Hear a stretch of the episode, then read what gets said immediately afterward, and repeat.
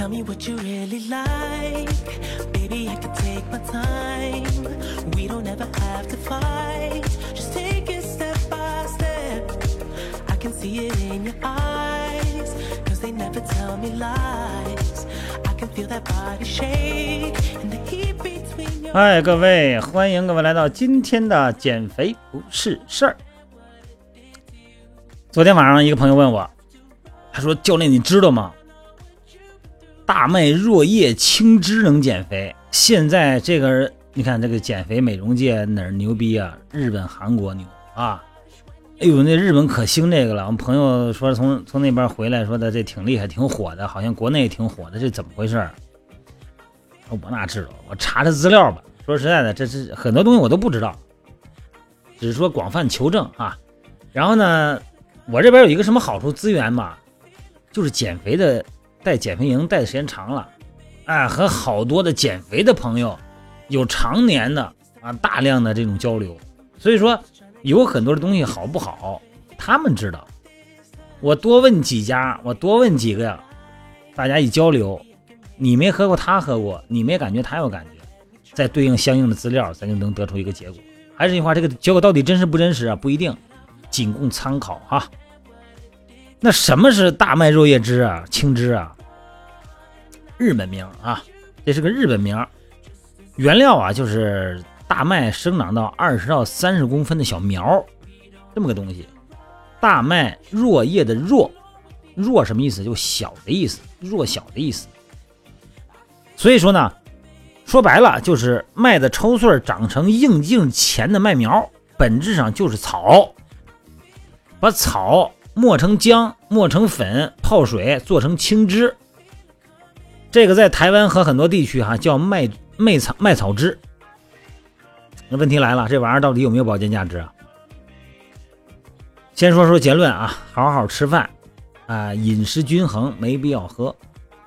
说咱说说这个青草历史啊哈，青汁的历史，这据说是一九四三年从日本军医远藤仁郎那发明的啊。据说这哥们儿在战争贫困的时候哈，饮食中试验了多种蔬菜榨汁，其中呢不仅有大麦若汁，还有羽衣甘蓝等绿色蔬菜，治好了儿子的肺炎和妻子的肾炎。但是呢。这是当做这种轶事嘛，就是名人轶事嘛，在日子记载的日本文化和艺术和生活杂志里边的。而且呢，这个文章啊，二零零七年已经撤回了，所以说呢，这个有没有参考价值，这个不确定。但是它确实这么个起因。那后来吧，科学家分析，青汁中高浓度的钾磷维生素 A，对于透析的病人反而会加重病情。高浓度的维生素 K。对有循环系统问题啊，正在用药的病人来说，会让药力减退。你看看，这个大麦若汁啊，宣称是最大的功效什么呀？是神奇的碱性食物，能够改善什么酸性体质的亚健康状态。在这个酸性体质哈，咱不说了吗？万病之本啊。但是人体日常代谢中呢，既产生酸又产生碱，是吧？本身就已拥有强大的血液，咱们血液里边的体液调整的酸碱。能让血液始终保持在七点四左右的弱碱性水平，是吧？这是咱们正常的一个状态最好。一旦呢血液酸碱度发生了变化，估计呢这个命啊就差不多了。任何食物代谢中的这种这点产物啊，都根本不会影响，对人不会有那种根本性影响。你要是你要忽悠你就买，是吧？你反正这玩意儿什么广告词都不敢写呀。还有一个说这玩意儿排宿便。还刚，我记得咱昨天是昨天那集说了哈，这排宿便这个概念吧，这东西怎么说啊？这个伪科学，什么意思呢？就是这个排毒哈，这个肠道内沉积的宿便如果不及时排出，毒素呢就会重新被肠壁吸收进入血液。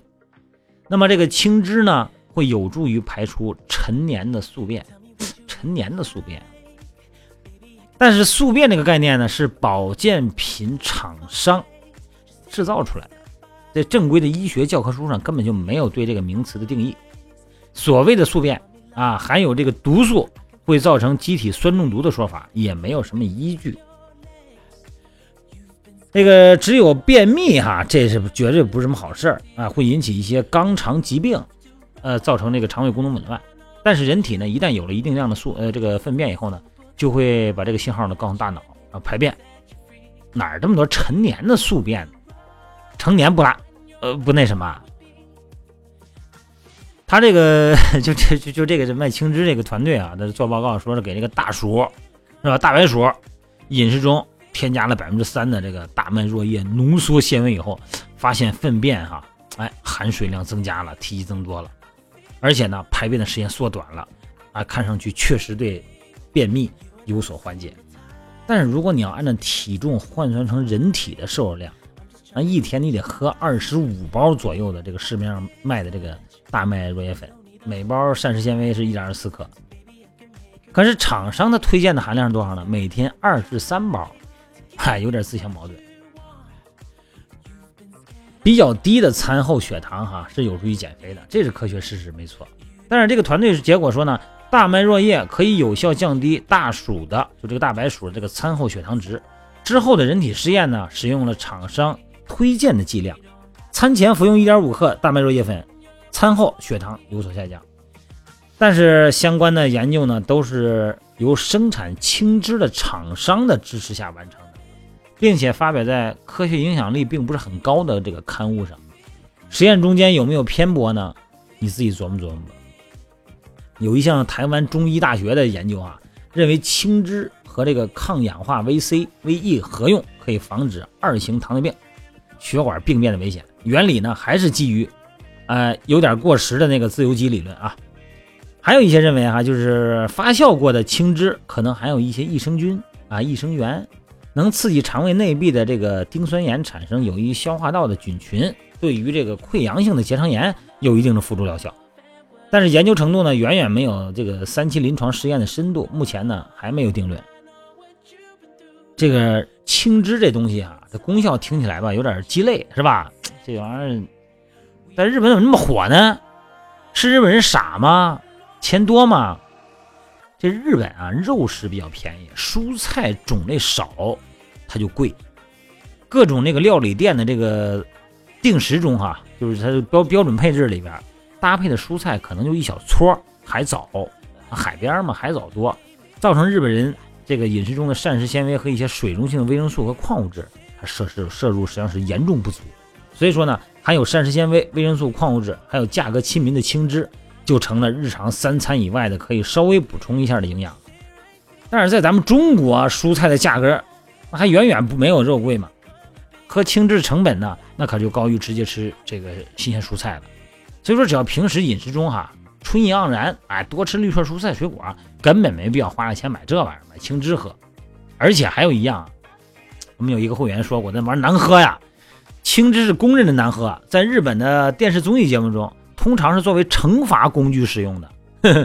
咱们好好的，为什么花钱买罪受呢？对吧？好了，今天的话题不多，就聊这个青汁的问题啊，回答这个我们这朋友的提问。然后呢，我因为这个也跟之前跟好几个那个以前那个有过用过这些东西的这个朋友就咨询过，然后又查了好多资料，可能资料也不够太详细哈，就给大家一个建议。反正还是那句话，中国有话了，药补不如食补。平时吃饭营养平衡啊，哎，别别挑食。另外呢，这个起居规律，定点吃饭，肠胃蠕动都正常。减肥呢，也是从这个角度来论的，别弄买点那什么高级的东西，所谓的啊。好，今天就不聊多了，就到这儿嘞。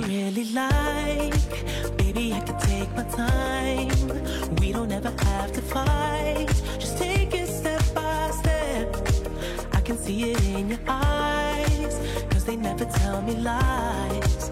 I can feel that body shake.